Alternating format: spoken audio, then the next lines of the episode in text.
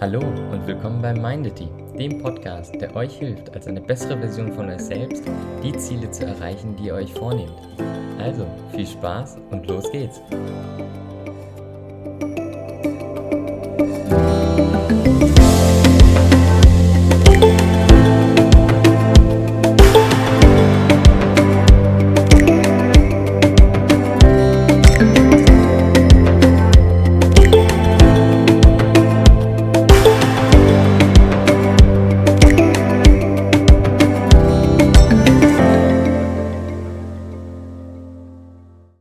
Ja, willkommen zur zweiten Folge der dritten Staffel. Das heutige Thema ist Systeme bauen. Und was ich explizit damit meine, ist das System für euch selber. Wir, wir gehen eigentlich so durchs Leben und benutzen unser Gehirn für alles Mögliche.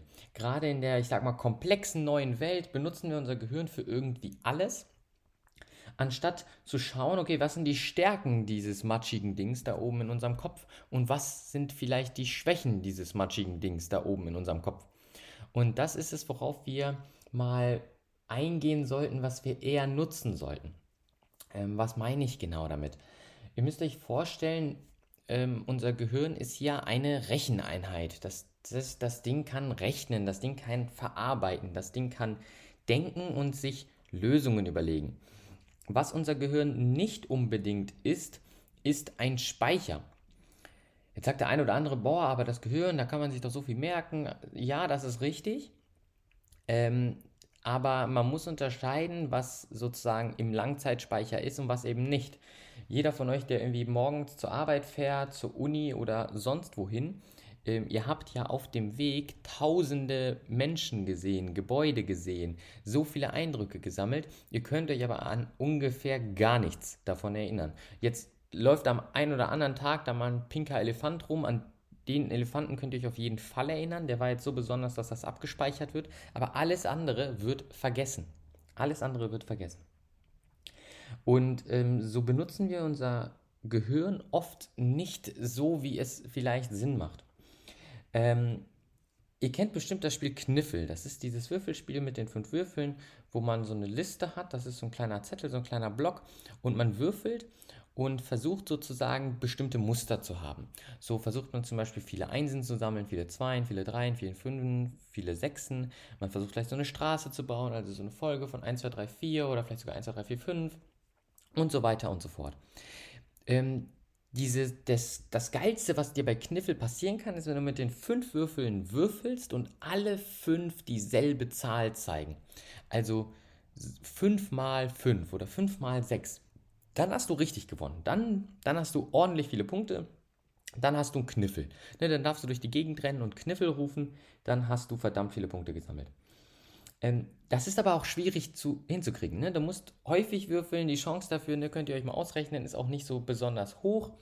Das heißt, das ist recht schwierig. Wenn ich jetzt dir sagen würde, okay, ich weiß, so einen Kniffel zu kriegen ist schwierig, aber was ist, wenn ich dich 60.000 Mal würfeln lasse? Würdest du es dann hinkriegen?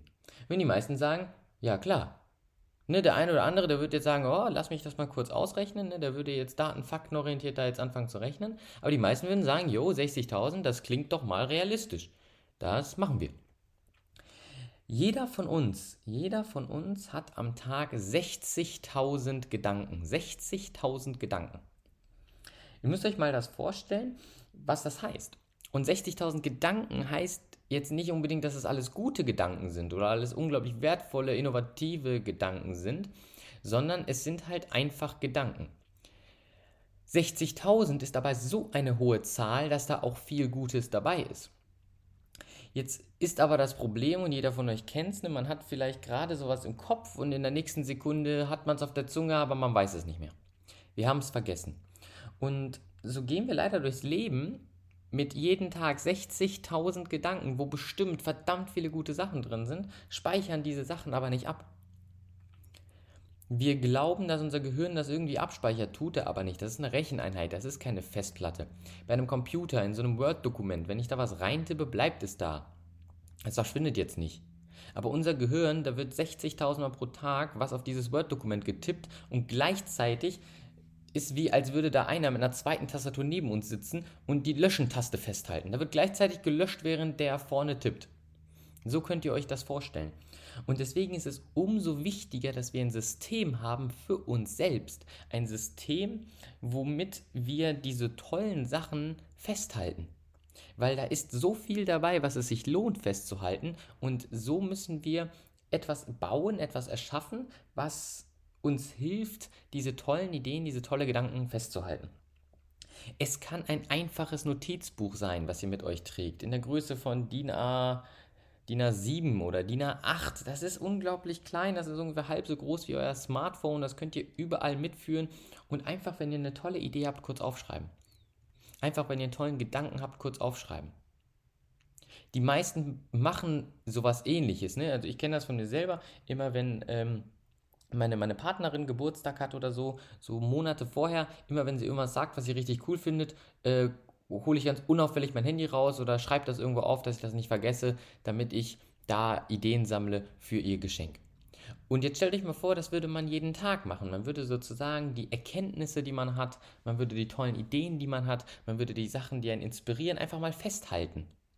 Was passiert, ist, dass ihr danach eine riesige Datenbank habt, eine riesige Datenbank habt, womit ihr jetzt alles machen könnt, was ihr wollt.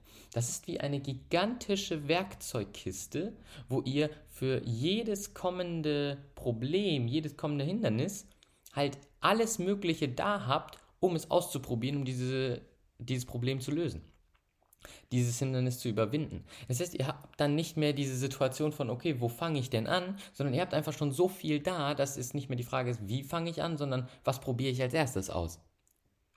Und das ist ein Effekt, das ist ein Effekt, der skaliert sich nach oben. Warum? Ihr müsst euch vorstellen, ihr habt zum Beispiel fünf von diesen 60.000 Gedanken sind wertvoll. Schreibst du diese fünf nicht auf, hast du am nächsten Tag null. Jetzt hast du aber am nächsten Tag ja die fünf von gestern, wenn du sie aufgeschrieben hast, wenn du sie irgendwo gespeichert hast. Und es kommen wieder fünf dazu. Jetzt hast du zehn.